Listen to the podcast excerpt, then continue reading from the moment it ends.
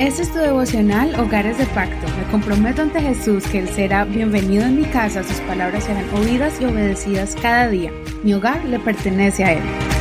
Bendición estar contigo una vez más. Vamos a continuar el estudio de Levítico en el capítulo 18. El tema de este programa es moral en un mundo inmoral. Vamos a leer desde el verso 1 hasta el verso 5 el Señor habló a Moisés diciendo, Habla a los hijos de Israel y diles que yo soy el Señor tu Dios. No harán como hacen en la tierra de Egipto, en la cual habitaron. Tampoco harán como hacen en la tierra de Canaán, a la cual los llevo. No seguirán sus costumbres. Pondrán por obra mis decretos y guardarán mis estatutos para andar en ellos. Yo soy el Señor su Dios. Por tanto, guardarán mis estatutos y mis decretos, los cuales el hombre que los cumpla por ellos vivirá. Yo el Señor. Ahora pasemos al verso 24 hasta el verso 30.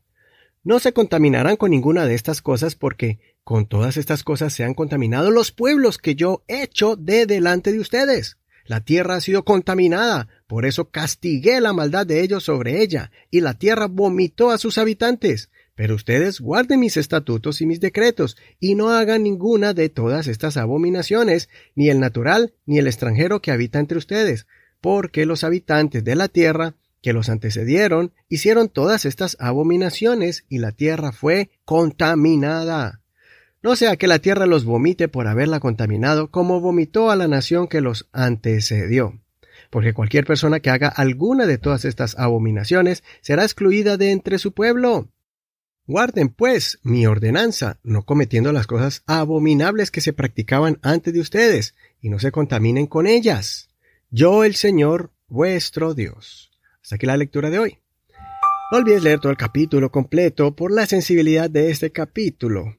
Por eso nos saltamos algunos de los versos para que usted los pueda leer después y a su discreción compartirla con sus hijos de acuerdo a su edad. Este es un capítulo que es una advertencia acerca de las malas costumbres que existieron en Egipto y en la tierra de Canaán, donde el pueblo de Israel recibió la tierra prometida, expulsando a los habitantes que vivían allí.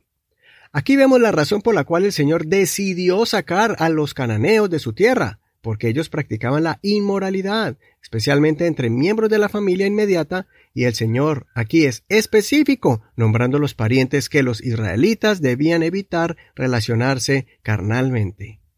Las relaciones inmorales, como el incesto, Dios las aborrece, esto trae corrupción, abuso y degradación a la humanidad.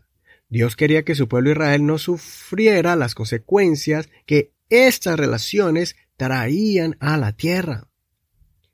La falta de dominio propio y el respeto al prójimo fue lo que hizo que los cananeos fueran castigados y eliminados.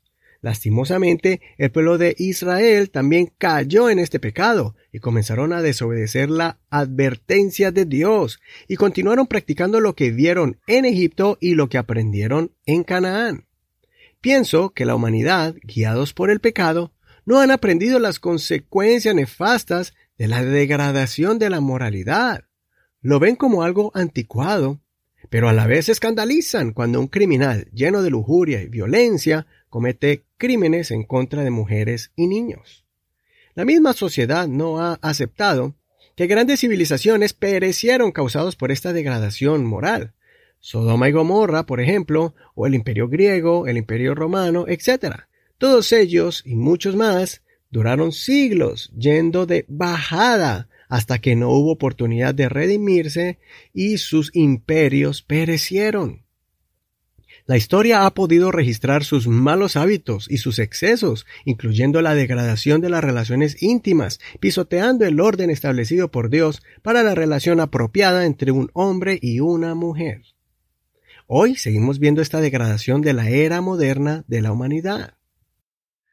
Posiblemente ya la humanidad ha aceptado estas prácticas en nombre de la libertad de expresión y el derecho a la privacidad.